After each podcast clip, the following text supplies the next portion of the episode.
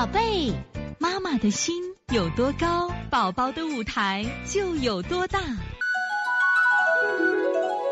现在是王老师在线坐诊时间。我们现在看幺零三八乐宝妈妈新疆，这个早上光出汗，下午好多了。那么按自然界的阴阳来说，遇太阳它就出汗，遇下午就好多了。那说明你的孩子还阳盛。你这个舌苔很真实吗？有没有失真？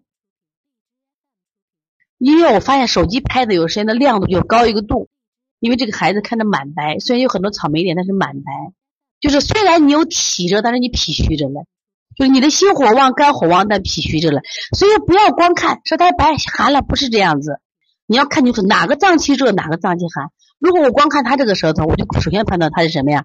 你看他舌两侧肝胆是有热，但是他脾是虚的。所以说，既要清肝胆热，又要补脾肾阳，明白不？